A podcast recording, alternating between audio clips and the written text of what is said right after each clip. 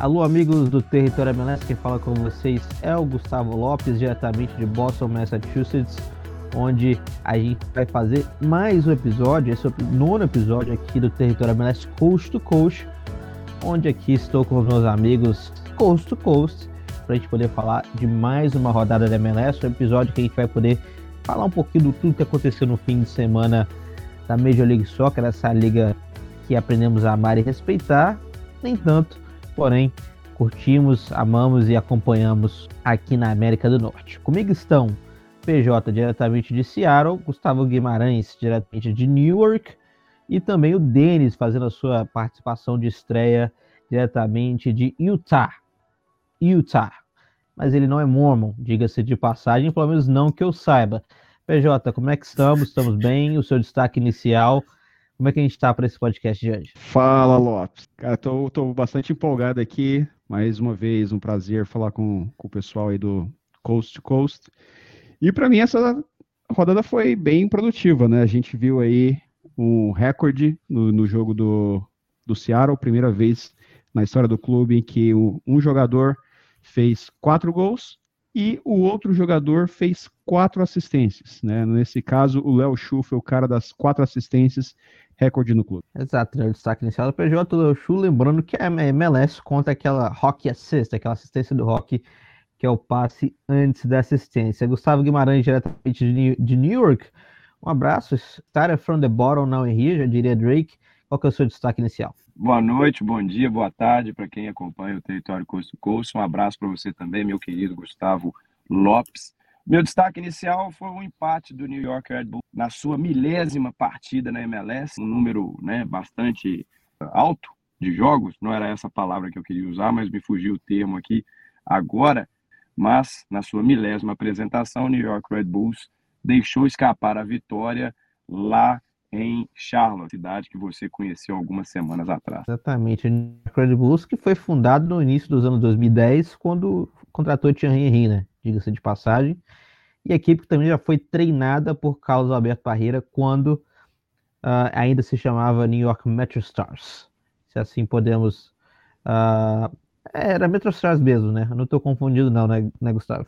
Certíssimo, New York, New Jersey Metro Stars, né? Na verdade, naquela época ele, ele ainda carregava o nome de New Jersey, o que hoje não acontece.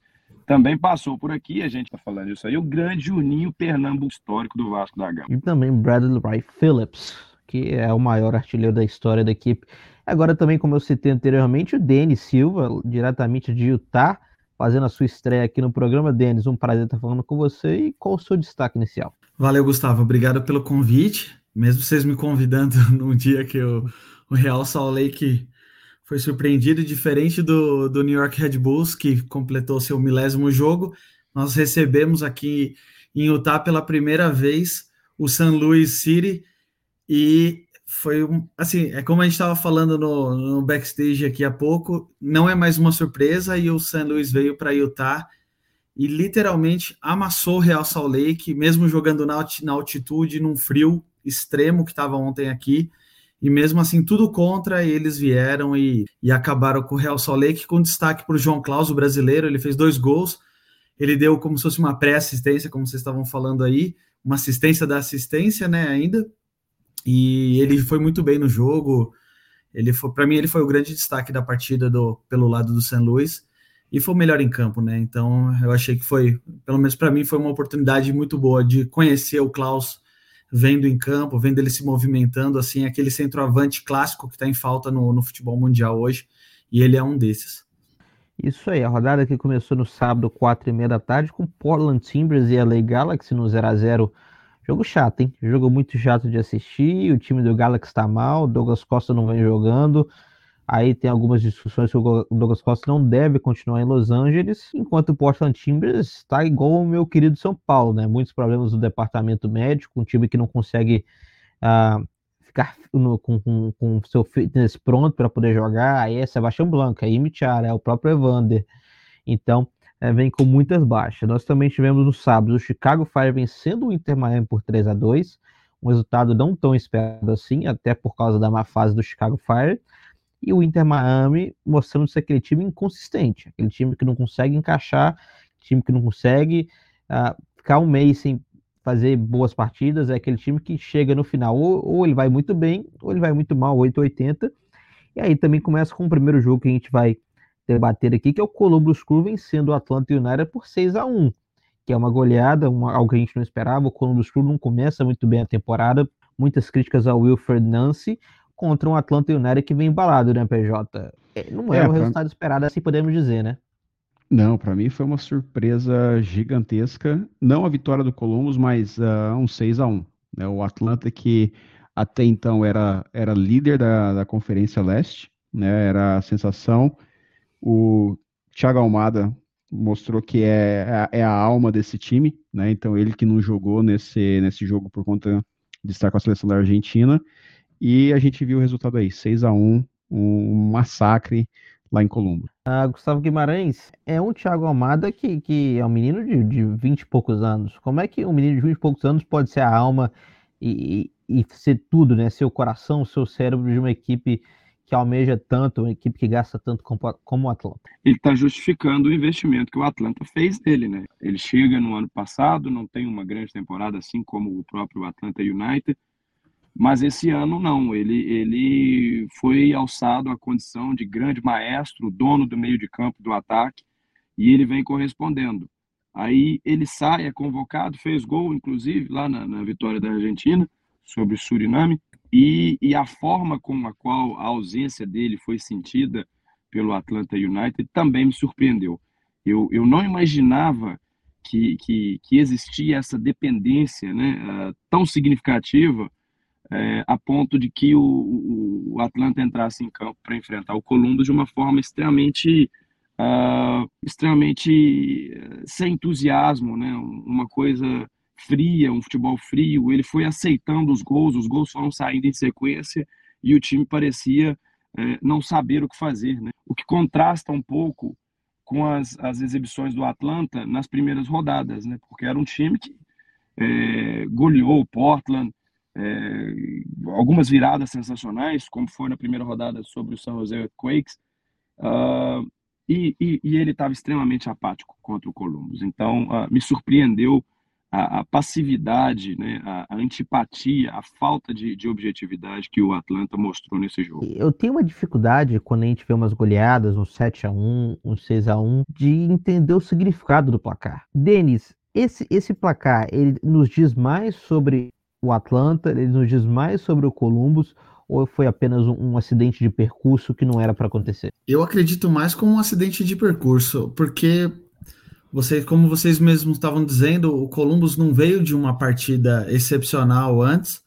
E aí pega o Atlanta, que estava sendo destaque, tudo bem, com o desfalque do Almada, que, que é o líder do time hoje. Que eu acho que perda de um jogador, eu acho que não justifica um placar tão elástico desse depois de, de exibições assim de gala, vamos dizer assim, do Atlanta. Então eu acho que é mais um acidente mesmo do que assim só colocar na conta do Columbus o, o, mérito da goleada. Eu não sei, assim, eu acredito que é mais um acidente mesmo de percurso. Isso aí, aqui no nosso palpitão do último episódio, a gente tinha colocado dois empates, pro, uh, dois empates e duas vitórias para o Atlanta United.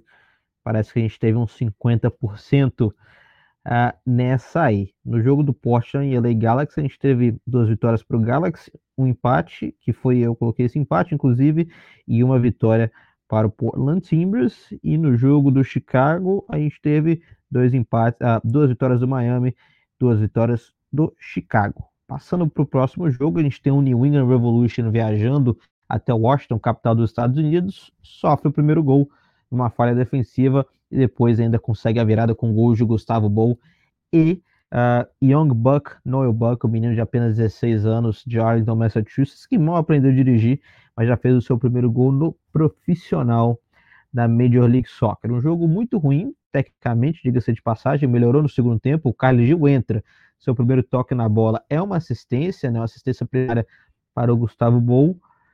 E olha, posso dizer que esse time do Revolution é muito parecido com o time de 2021 e que 2002 também era, mas a fase, a má sorte de 2022 era muito grande, um time que perdia muitos, sofria muitos gols nos minutos finais, um jogo como esse não conseguiria uma vitória, conseguiria no máximo um empate, e agora está conseguindo sim achar o caminho da vitória. Gustavo Guimarães, que, o que aconteceu daquele Revolution de 2022 para esse de 2023 e por que, que, o Revolution é líder da conferência? Eu vou concordar contigo. O, o Revolution, a chave virou a sorte, uh, tá sorrindo para ele, né? Não é nem ser, não é nem questão de sorte, é competência, até como você acabou de falar. O Carlos Gil entra e com um passe ele já resolve a, a situação, né? É um jogador extremamente inteligente, muito de muita qualidade.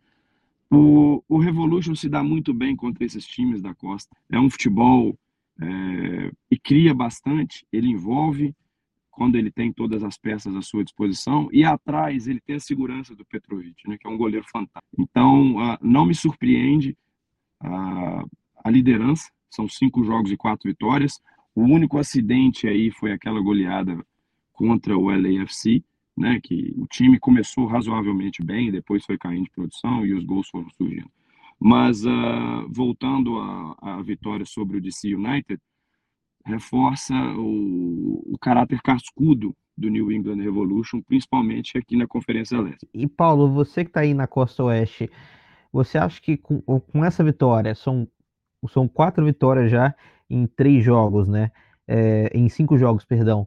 Você acha que agora os times do Oeste começam a ver o Revolution com os olhos diferentes ou ainda precisa de mostrar mais para mostrar que pode ser um adversário no futuro? Ah, quatro vitórias, o, o que garante hoje a liderança da, da conferência, eu acho que não dá para não dá para fazer, não dá para desdenhar do time. Né? No ano passado foi foi muito ruim, mas como vocês citaram, várias circunstâncias que levaram àquela situação eu acho que, que volta a temer, especialmente o, o Carlos Gil, uh, voltando a ter destaque nesses jogos. Então, acho que, que volta a colocar um temor nos adversários que vão enfrentar o, o Revs. Uh, Gustavo Guimarães? Bom, Lopes, a minha grande dúvida em relação ao, ao Revolution, a gente até falou disso às vezes, vai ser com a janela de transferências do verão, né? Porque o Petrovic vai sofrer um assédio muito grande dos clubes europeus, ele já desperta a atenção de alguns gigantes, por exemplo, o Milan, né? Como é que vai ser caso o Revolution realmente venda o Petrovic e, quem quer que ele tenha sua uh, como backup aí, o reserva, certamente não está à sua altura não, né? É, exatamente, né? Eu acho que pode acontecer algo similar ao que aconteceu com uh, o Tejon Bilka, né? Que vende no, no verão, mas pega aquele empréstimo até uh, o inverno. E Denis, é, Agora, o titular do ataque Revolution é o Bob Wood, né? Ex-Real Salt Lake, que ninguém esperava, mas está jogando consideravelmente bem, né? Será que a torcida do Real Salt Lake não esperava mais dele, por isso que deixou ele ir? E o que, que aconteceu com o Bob Wood? Então, na verdade, Gustavo, no, no último ano ele praticamente não jogou, ele ficou lesionado, acho que é quase a temporada inteira, e só não renovaram o contrato dele, mas assim, eu particularmente eu não sei nem, eu não sabia nem o que esperar dele para essa temporada, porque como ele passou a temporada passada quase toda fora, ausente, todo jogo ele estava na lista lá de ausência, não se recuperava, não se recuperava. Então, para mim está sendo uma surpresa ele já começar o ano tendo um desempenho desse assim superior. Então, eu acho que é uma surpresa para todo mundo aqui. Agora sobre o Revs, eu acho que Agora o que vai ter que ver é se vai ter elenco, porque esse, esse ano vai ser, eu, na minha visão, vai ser uma temporada um pouco atípica, porque vai ter, vão ter muitos jogos por causa do, da, da Leagues Cup. E, então vão ser muitos jogos, a gente vai ter que ver que, qual time vai ter elenco para aguentar jogar a temporada inteira da MLS, da MLS Cup, da, da Open Cup, da, da Leagues Cup. Então vão ser muitos jogos, e eu acho que o time que tiver mais elenco é, que não tiver jogadores, acho que no, no, departamento médico, vai conseguir manter um desempenho e, se, e, ser superior aos outros, né? E eu já disse isso aqui, bem lembrado pelo Denis, que eu sou extremamente contra essa Leagues Cup, não faz sentido nenhum. Para mim, menos jogos contra as equipes mexicanas, melhor. Eu estou vendo algumas caras tristes, por favor. Uh, por favor, tem alguma opinião contrária, responda. Não, League, tá Leagues Cup é show de bola. Eu sou totalmente contra. Não faz sentido nenhum você parar a temporada regular para um torneio que não vale nada. Essa, vale. essa é a verdade. Vale, vale sim, vale sim. Vale. O Revolution vai enfrentar o New York Red Bulls aqui. Você vai ter o prazer de conhecer o, o press box magnífico da Red Bull. press box não, mas aberta, a... que se chover dá ruim. A, a, além disso, tem três vagas na Coca Champions. Então vale sim, vale muito. Que não é lá grandes coisas também. Uh, no nosso palpitão, a gente teve o New Revolution quatro vitórias. Foi o primeiro placar unânime em cima do United, que, olha, só aqui terminando esse jogo, o United do segundo volante para frente é muito bom, o BTQ jogando bem, o primeiro volante para trás é um time semi-amador. E sem o Wayne Rooney que estava uh, com alguma doença. Fica uma corneta aqui ao nosso querido Pedro Bregagnoli. Quem acompanhou o nosso grupo de WhatsApp no início da competição, ele colocou o DC United como postulante à primeira posição da Conferência Leste. E eu falei com ele que o DC não tinha defesa, né? É um negócio até meio óbvio. Um fanfarrão, o tal do Pedro Bregagnoli. Desde 2021, quando ele colocou o Minnesota United como favorito ao, ao título do leste, o time nunca mais foi para os playoffs, diga-se de passagem. Próximo jogo, Philadelphia e Orlando City. Gustavo Guimarães, alguma coisa que você queira comentar sobre esse jogo? A queda de, do desempenho defensivo do Philadelphia Union é um ponto que precisa ser trabalhado.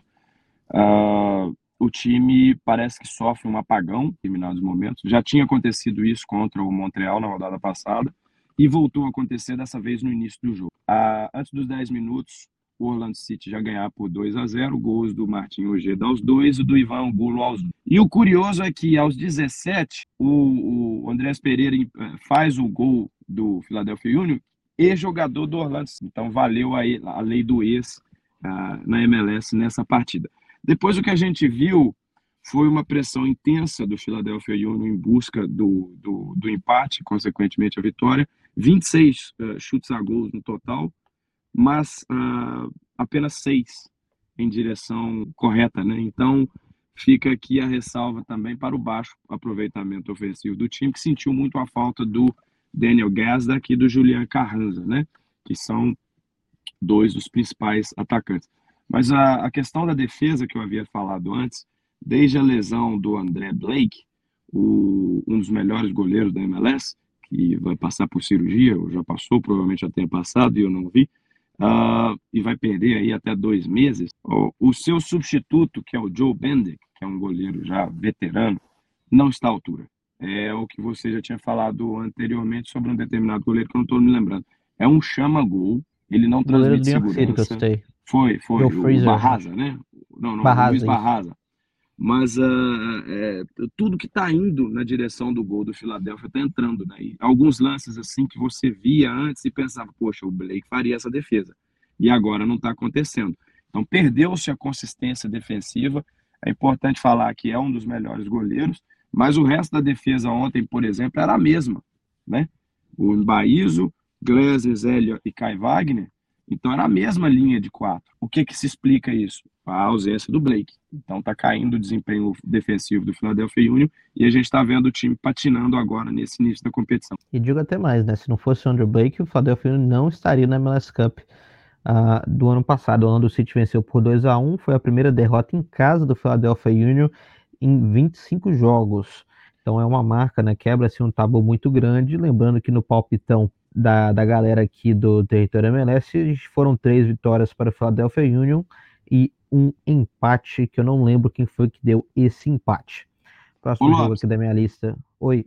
Ele vinha de 13 vitórias seguidas no Subaru Park, dentro desses 25, para mostrar como que é a força do Philadelphia Union jogando nos seus domínios. Que é um, um estádio muito pequeno, de de passagem. Próximo jogo aqui da minha lista, Charlotte FC 1 a 1 também com o New York, com o New York Red Bulls, o jogo do seu destaque, dá para dizer que o New York Red Bulls esse ano uh, vai brigar lá embaixo, né, Gustavo?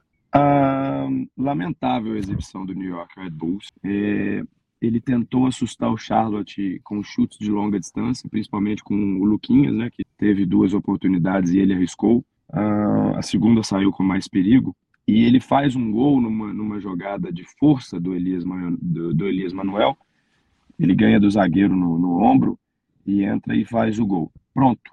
Esse foi o panorama do primeiro tempo. Começa o segundo tempo, uma exibição muito patética. É, o time não conseguia passar do meio de campo contra o Charlotte. Nós não estamos falando do LAFC ou não estamos falando do Revolution, que é o líder do leste.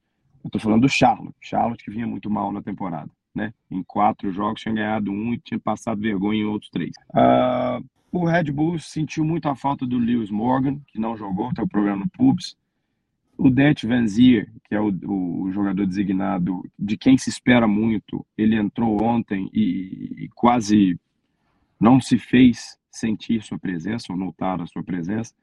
É, já existe uma insatisfação muito grande em relação ao trabalho do Gerhard Struber. A torcida ele ele não tem mais o apoio das arquibancadas.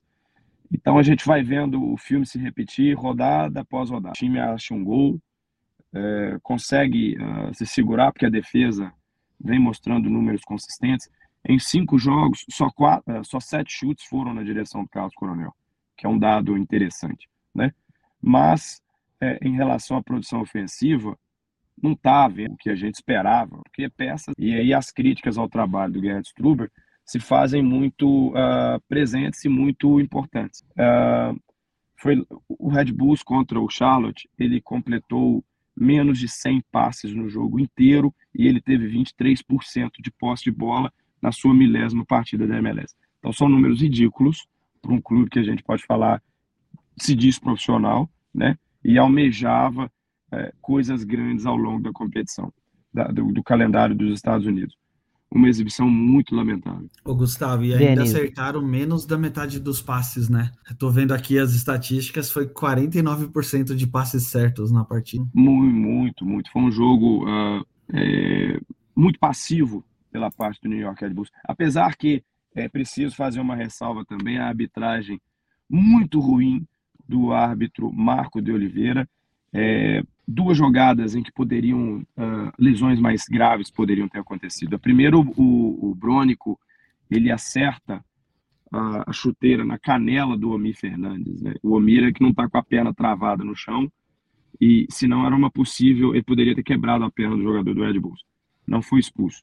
E a segunda, o Derek Jones vai disputar uma bola no alto com o Cam Harper e ele dá uma cotovelada no rosto. Né? O cara caiu meio que desacordado o VAR não mandou, não recomendou. Então, assim, o time tá mal e a arbitragem também fez um papelão. A arbitragem da MLS a gente já sabe como ela é ruim, mas ontem foi terrivelmente ruim. Gosto como que o Gustavo faz aqui nas câmeras, para quem está no backstage, ele faz o movimento da cotovelada como um baita jogador que ele é. Aproveitando que o Denis abriu o microfone, Denis, New York Red Bulls ou New York City, quem é maior? Você me põe numa furada aqui, pô. Eu acho que historicamente o New York Red Bulls, né? Porque já tá em muitos anos, mas eu gosto muito do, do, do New York City, eu não vou negar, eu gosto, tem um jogador, ex-jogador do Corinthians lá, então me faz ter um apreço bacana por eles, mas mas não dá, né? O New York Red Bulls é, tem mais história, né? Então eu fico com a história. PJ, Léo Chu ou Luqui? Rapaz, ainda mais depois do último jogo, Léo Chu. A pouco clubista, New York City Red Bulls Red Bulls. O Red Bulls okay. joga no estádio de futebol, né? Vamos, vamos esclarecer isso aqui. Yeah. Mas o New York City tem título, né? Passando aqui para o próximo jogo, aqui só lembrando que no palpitão foram três vitórias para o Red Bulls e apenas um empate. Próximo jogo aqui é o Minnesota United FC, ainda sem Emmanuel Reynoso 1, Vancouver Whitecaps 1.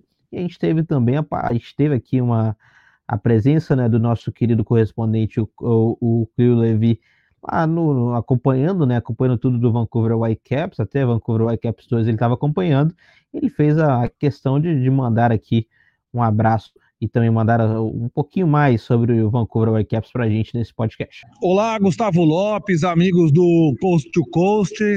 Ontem o time do Whitecaps enfrentou o Minnesota nos Estados Unidos e acabou saindo com empate por um a um o Minnesota saiu na frente e o Whitecaps conseguiu gol nos acréscimos, né? Minuto 97, gol do americano Becker, que entrou 20 minutos antes e acabou eh, conseguindo gol de empate. Com isso, o Whitecaps chega a três empates consecutivos, começou com duas derrotas, então são cinco jogos sem vitória, apenas três pontos e agora uma semana importantíssima, uma sequência de três jogos em casa para o Whitecaps. Recebe o Montreal no próximo sábado no BC Place. Quarta-feira tem Conca Champions contra o LAFC e no fim de semana novamente em casa pela MLS. Então, momento incrível e importante para o time na temporada, muita confiança. Foi um empate com gosto de vitória esse ocorrido ontem em Minnesota, ok?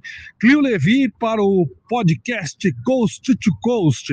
Isso aí, o Clio Levi mandando aquele abraço pra gente. Lembrando que no nosso palpitão foram três vitórias para Minnesota e eu apostei na vitória do Vancouver, então todo mundo errou aqui o palpite. Ele falou, né? Mais um empate, é o empatite do Vancouver é, White, Whitecaps. Só queria destacar que o goleiro do, do Vancouver é muito bom, hein? Passando para o próximo jogo, Cincinnati 1x0 no Nashville, um, um jogo que é, né, ninguém aqui acompanha esse jogo, porque ver o Nashville jogar é, é, é, bem, bem chatinho, né? Seremos sinceros. Porém, o Cincinnati vem bem, segundo colocado no leste, já com três vitórias em cinco jogos. No nosso palpitão foram duas vitórias para o Nashville e dois empates. E o próximo jogo que eu tenho aqui é o Seattle Sounders, vencendo por 4 a 1 o Sport Kansas City, que teve um jogador expulso, faz até o primeiro gol. Fala pra gente ali o, o geralzão desse jogo, PJ. Bom, quando, quando saiu a escalação para esse jogo, a torcida do Sounders ficou meio assustada, porque o time já, já vinha com desfalque de três titulares, sendo os dois, os dois laterais, né, o Alex Roldan, o Nuhu, além do Rui Dias, que estava se recuperando, e o Brian Schmetzer, ele meio que deu uma inventada e aí não só substituiu os três que estavam de desfalque, mas ele mexeu ainda em, em cinco posições ao todo. Então, na verdade, os dois laterais eram, eram diferentes, eram novos, os dois pontas, e, e ele inventou o Jordan Morris de centroavante. E nessa aí deu bom pro Léo Chu, que começou o jogo como titular pela primeira vez na temporada e foi muito bem.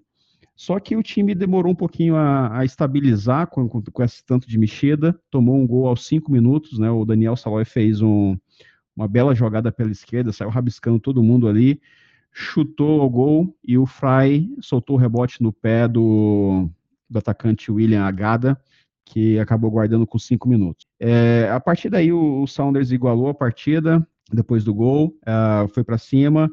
Léo Chu fez a primeira, a primeira assistência da noite dele aos 23 minutos, então ele fez uma bela jogada pela ponta esquerda ali, onde ele ganhou na corrida do zagueiro, cruzou para a área, e naquele cruzamento de manual, né, olhou para a área, viu onde o atacante estava, cruzou na medida para o Morris, que empatou o jogo ainda no primeiro tempo. No segundo tempo, é, a, que eu até brinquei hoje no, no Sounders Cast, a Avenida Zuzi, é, o Léo Chu aproveitou de novo a, o espaço ali pela, pela ponta esquerda do Sounders. Uh, fez uma jogada em que, na verdade, o João Paulo é, tomou a bola ali na intermediária, tocou para o Léo Chu, o Léo Chu fez assistência para o Morris fazer o segundo. O terceiro gol, já depois da expulsão, então, ou seja, a expulsão aconteceu já quando o Sounders tinha virado o jogo, o segundo amarelo, numa jogada que também envolveu o Léo Chu, né? Então ele jogou a bola na frente, o zagueiro que já tinha amarelo, fez a falta no Léo Chu, então acabou sendo expulso. E aí o terceiro gol sai pouco depois, seis minutos depois, de novo jogada do Léo Chu, onde ele é, joga a bola no Lodeiro, o Lodeiro cruza na área de novo pro, pro Morris fazer. A, a, nesse ponto seria o hat-trick do, do, do, Morris. E aí um pouquinho depois também, com 77, o Léo Chu de novo fez um cruzamento na medida pro, pro Morris. Então, Uh, como eu disse no começo, quatro gols do Morris, quatro assistências do Léo Chu, né, na, na, MLS, conta essa, essa pré-assistência, ou seja, o passe antes da assistência. No caso, o terceiro gol foi um passe dele para o Lodeiro e, e, o passe do Lodeiro para o Morris. É, foi um jogo em que o time jogou muito bem, né? E não só a questão de ter jogado bem, mas é, ter sido fora de casa. O Sounders que vinha numa sequência de 10 jogos jogando fora de casa, Uh, nesses 10 jogos, sem vitória, é, nove derrotas, um empate, sendo que as nove derrotas é, haviam sido por uma diferença de um gol. Então, acabou com essa escrita, conseguiu vencer fora de casa depois de um, de um longo tempo, e agora está em segundo na, na Conferência uh, Oeste, só atrás do St. Louis City, e a uh, melhor defesa da liga, só tomou dois gols, né, apesar desse gol nesse jogo, é, e está entre os melhores ataques, o quarto melhor ataque da liga. Então, deixou a torcida empolgada e o próximo jogo contra o LA Galaxy fora de casa vai realmente falar se esse time está disputando na parte de cima ou se é só a uh, chuva de uma noite de verão. E PJ, fala para a gente também um pouquinho dos brasileiros, né? O João Paulo voltando de lesão, mas principalmente o Léo Chu para a torcida do Grêmio. O que está acontecendo com o Léo? Ele é titular, ele é reserva, ele é banco, a torcida gosta, não gosta? Fala para a gente um pouquinho o que, que é o Léo Chu no Ceará? O Léo Chu, ele deixou bastante a desejar no ano passado. Né? Então, no ano passado, ele teve poucas oportunidades, que seja, sejamos justos com ele. Ele sempre entrava faltando 5, 10, no máximo 15 minutos para acabar o jogo. Normalmente o jogo já estava numa situação de desespero, então nada que ele poderia fazer. A torcida estava meio na bronca com ele porque é, ele entrava e não conseguia fazer nenhuma diferença. Esse ano tem sido diferente para ele. Né? Então, sem contar esse último jogo, nos dois anteriores, ele já tinha entrado com um pouco mais de tempo. Né? No penúltimo jogo, ele entrou uh, com meia hora de jogo para poder mostrar trabalho. Tinha, tinha, ido bem. No jogo antes desse, é, mais de 20 minutos também. E, e, ele tem mostrado, especialmente nos treinos, o, os poucos treinos que eu tenho ido do Sounders, ele tem treinado muito bem e colocado uma dúvida na cabeça do, uh, do Brian Schmetzer. A grande questão dele ser titular ou não é que ele é reserva do Jordan Morris, que hoje é o artilheiro da MLS, com sete gols. Né? Então é complicado para ele é, na questão de quem ele vai substituir. E nesse caso ele só substituiu porque o Schmetzer colocou o Morris como centroavante. E na, na, nessa posição é, tem outras duas ótimas opções que não pode contar para esse jogo. O primeiro é o Rui Dias, que é, que é um ídolo do clube já há, há vários anos. E a segunda opção é o brasileiro Eber, que veio esse ano e começou muito bem a, a temporada. Então não dá para dizer ainda que o Léo Chu ele é titular nesse time. Eu acho que ainda não tem esse espaço. Porém, ele mostrou que quando o Schmetzer precisar dele e quando o Schmetzer precisar mudar o modelo de jogo do Sounders, ele está à disposição e ele pode dar trabalho. Você pode escutar isso e muito mais uh, sobre os Sounders lá no Sounders Cast, uh, que são Faz aí a sua propaganda, PJ.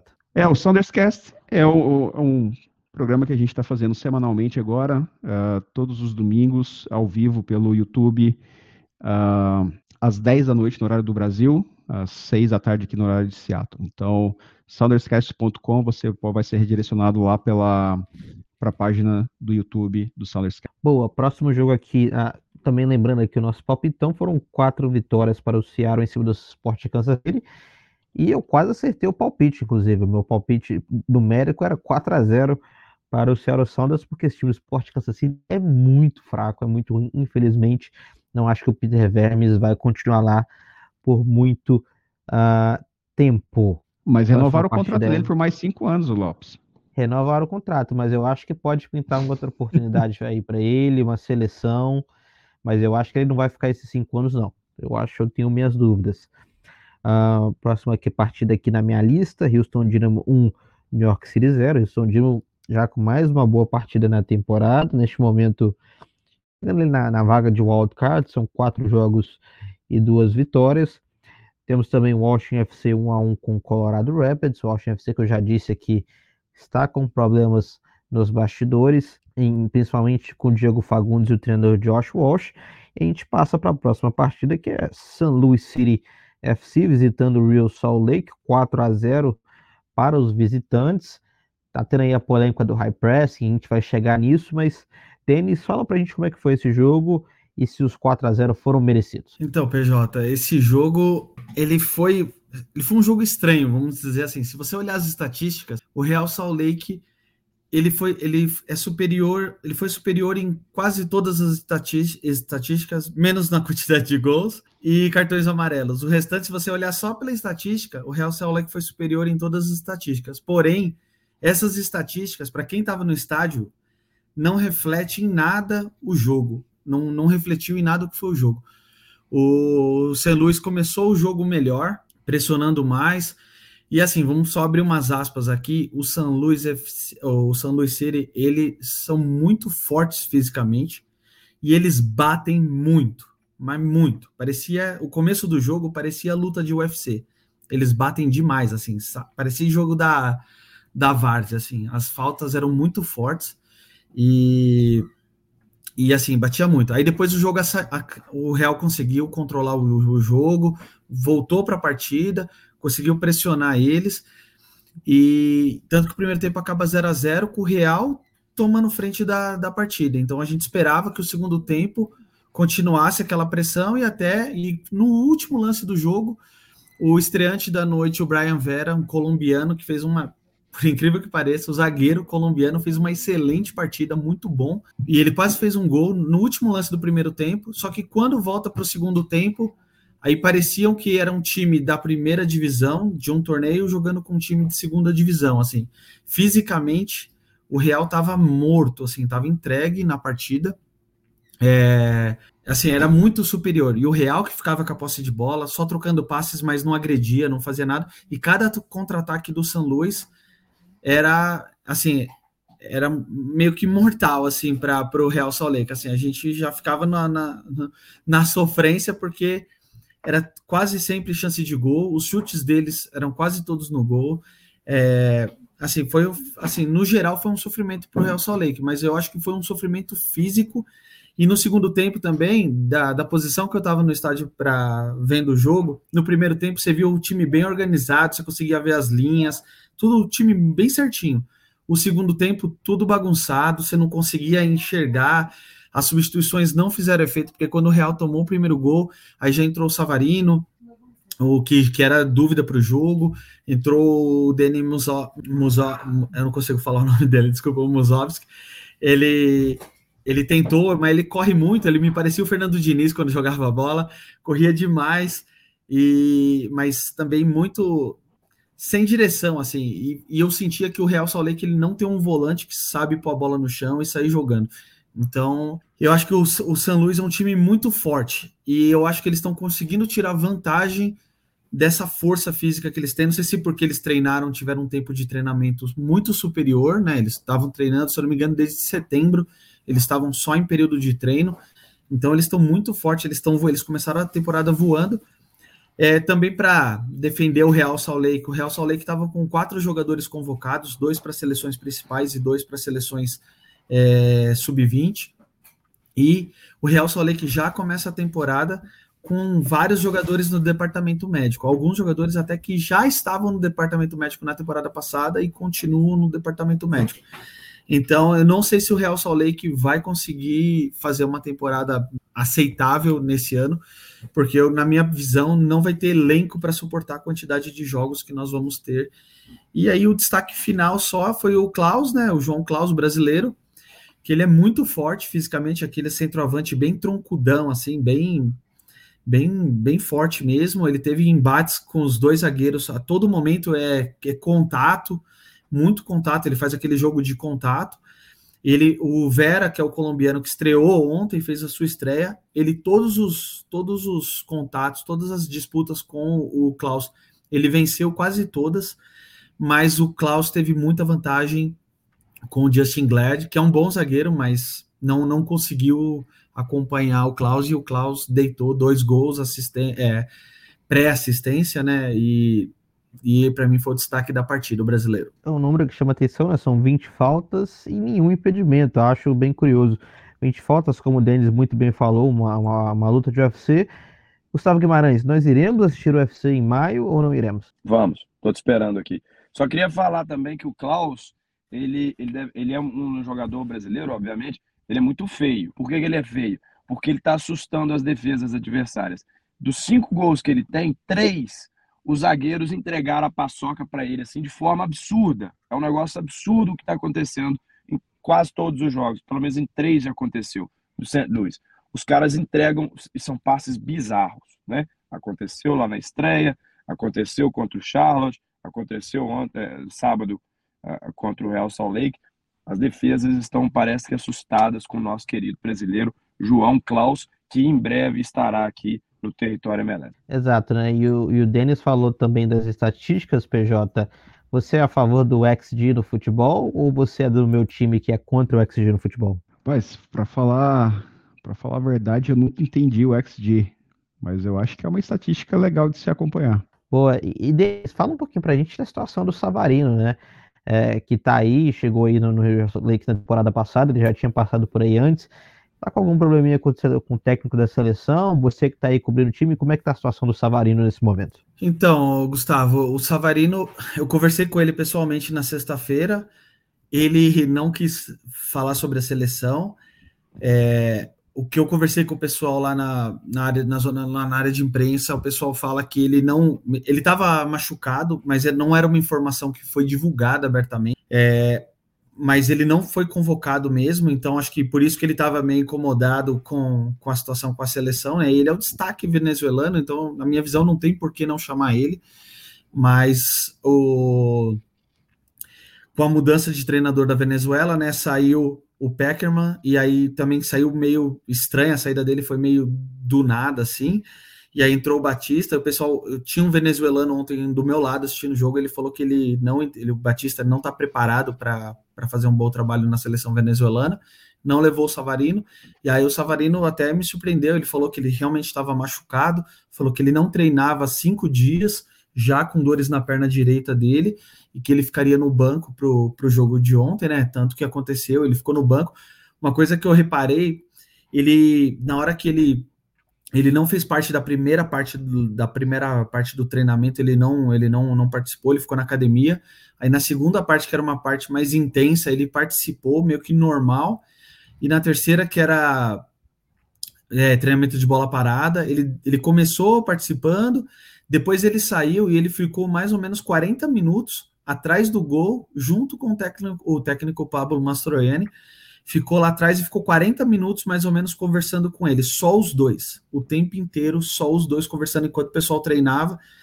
Então, assim, eu senti ontem que ele não estava, ele não, não tava bem, assim, você via que ele estava numa rotação abaixo dos outros jogadores do Real Salt Lake, eu não vou nem falar do City, do, do, do San Luis, porque o San Luis estava numa rotação é, muito acima do Real Salt Lake. Lembrando, pessoal, que ontem os jogadores, eu vi a chegada deles no, em Utah, eles estavam sofrendo muito com o frio, que estava muito frio ontem, nevou. É, e, e, aqui em Utah a gente tem altitude aqui. Então parecia que quem estava jogando a favor da altitude assim era o, era o São Luís e não o Real. Então o Real tinha tudo a seu favor, teve uma semana inteira de treinos e, e assim, para mim foi uma decepção o jogo de ontem, mesmo com os desfalques, com os jogadores convocados, que não são os principais jogadores, né?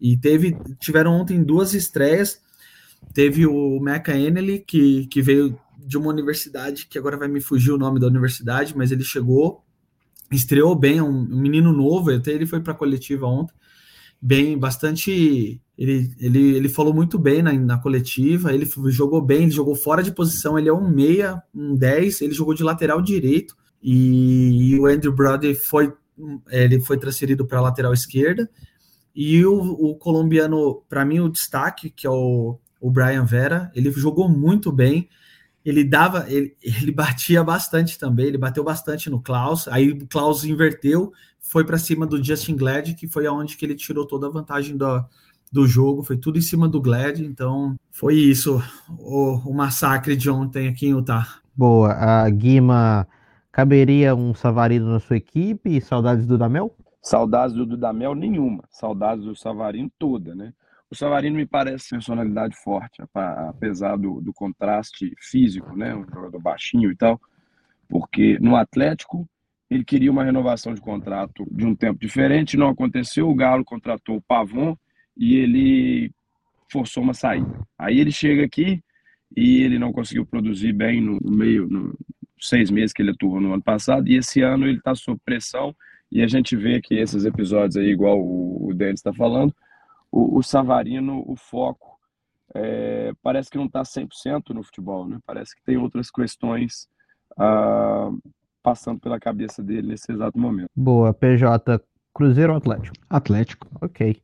Uh, também, uh, só lembrando que no palpitões foram quatro vitórias a favor do St. Louis City. Uh, passando para o próximo jogo, a gente teve Toronto 0x0 contra o San Jose Earthquakes. Eu me recuso a comentar. Também esteve o Los Angeles vencendo o FC Dallas por 2 a 1 E como o Celso não está aqui, a gente não tem obrigatoriedade de comentar sobre o LFC, porque ninguém assistiu esse jogo, era o seu Celso. E o Dallas, a única coisa que importa nesse momento é o caso do Sebastian Leggett. Amigos, partindo para a reta final desse programa, a gente só falar um pouquinho da tabela da Conferência Leste, que tem New Revolution em primeiro, Cincinnati em segundo, Atlanta United em terceiro, quarto é Orlando, quinto Columbus, sexto é o Nashville, sétimo é o New York City, enquanto Inter Miami, Philadelphia Union, perdão, Inter Miami estão ali naquela vaga de wildcard. Toronto, New York Red Bull, Chicago Fire, DC United e Charlotte estão em Montreal, estão fora da zona de classificação. No lado oeste, St. Louis City com cinco jogos e cinco vitórias é o primeiro, seguido por Seattle em segundo, Los Angeles FC em terceiro, Minnesota United em quarto, Dallas em quinto, Austin FC em sexto, San Jose em sétimo, Houston Dynamo em oitavo e Portland em nono ficam com a vaga de wildcard neste momento. Real Salt Lake é o décimo, seguido por Vancouver, LA Galaxy, Kansas City e Colorado Rapids. Uh, PJ, alguma surpresa para você nessa tabela ou tudo indo de acordo? Bom, eu acho que, que, o que ninguém esperava, que a gente tem falado semana após semana, é o St. Louis uh, com 100% de aproveitamento. Isso aí acho que ninguém esperava. A gente, nos, nas nossas previsões, mãe de nada de início de temporada, a gente colocava o St. Louis na parte de baixo da tabela. Uh, ah, para mim, a parte negativa, da, o destaque negativo dessa tabela é que os quatro times que é, depois de cinco rodadas ainda não venceram na MLS, os quatro são da Conferência Oeste, né? Vancouver, Galaxy, uh, Kansas City e Colorado. Então, cinco jogos e nenhuma nenhuma vitória para esses times. É, eu acho que seria até de fato dizer, mas isso vai ficar para um outro programa, que a Conferência Leste é muito mais equilibrada, tem mais bons times, porém tem muito mais talento individual vindo ali da Conferência Oeste. Os times, os melhores times da Conferência Oeste são muito melhores que os outros times do resto da liga. Gustavo, algum, algum destaque dessas duas tabelas? Meu destaque é, fica com o desempenho ruim, por exemplo, do Toronto. Toronto que investiu na, nessa temporada, contratou o Sean Johnson, tirou o goleiro do New York City para melhorar o desempenho defensivo. E, e, o Toronto se encontra fora da zona de classificação na, na, na, na Conferência Leste. Né? Ele já perdeu o Insigne por lesões e tem aí um burburinho também, um, alguns rumores falando que o Insigne estaria insatisfeito e gostaria de voltar para a Europa. E ficou o Bernardeschi sozinho, né? O Bernardeschi sozinho e o, e o Toronto, pelo menos após cinco rodadas, não deu liga ainda. Ele tem seis pontos fora da zona de classificação. Então é um, é um destaque negativo que eu tenho que me deixa surpreso, pelo menos por enquanto. Denis? É, para mim, eu acho que o Galaxy também é um, é um destaque negativo, né? Sem vitórias. Eles têm alguns jogadores bem interessantes lá. O Rick Puig lá que, que terminou a temporada, ele chegou no meio da temporada passada, chegou com bastante destaque quando chegou da Europa. E eu achei que esse ano ele ia começar mais adaptado à liga, eu achei que ele ia começar melhor, levando, mudando o time de patamar, mas não, não, isso não aconteceu, né? A gente não precisa nem falar do Douglas Costa, que na verdade não tem nada para falar dele, então é, não, não tem nada. E para mim também o, um destaque negativo, porque para mim o positivo é o San Luís, né? Eles estão muito acima no momento. E para mim, o, o, outro ponto negativo, eu esperava um pouco mais do Philadelphia. Eu achei que nessa, nessa, nessa, já nessa parte do torneio eles estariam mais lá em cima, brigando na ponta da, da conferência e está ocupando hoje a oitava posição. Então eu esperava um pouquinho mais deles, até pelo ano que eles fizeram ano passado, que eles tiveram ano passado, né? O desempenho também era muito bom do time. Então eu esperava eles nesse momento é, um pouco mais acima. E para finalizar, o Toronto, né, uma das maiores, a maior folha de pagamento, se eu não me engano, da MLS, né, bem acima dos demais. Do Real Salt Lake, por exemplo, que é o time daqui, eles têm, acho que a, a folha é, é três vezes maior. Então, o Toronto continua sendo uma decepção com o investimento que eles têm até o momento na, no elenco deles. Boa. Columbus Crew em quinto me preocupa, hein, amigos? Me preocupa bastante. E o Nashville também em sexto me preocupa bastante quando a gente tem Charlotte e uh, Toronto lá embaixo. Então a gente termina assim, territorialmelas.com para você saber de tudo que acontece na Major League Soccer. Esse podcast a gente falou muito ontem, né? Mas esse podcast é on demand. Você escuta onde você quiser no seu agregador de podcast.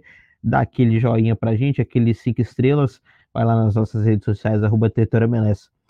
Uh, PJ, uma boa noite, boa tarde, bom dia para você e Raimundos ou Legião Urbana. Raimundos. Boa. Sem concordo. dúvida nenhuma, Raimundos. Alguém, boa alguém noite. Discorda? Alguém discorda? Não. Raimundos, sempre.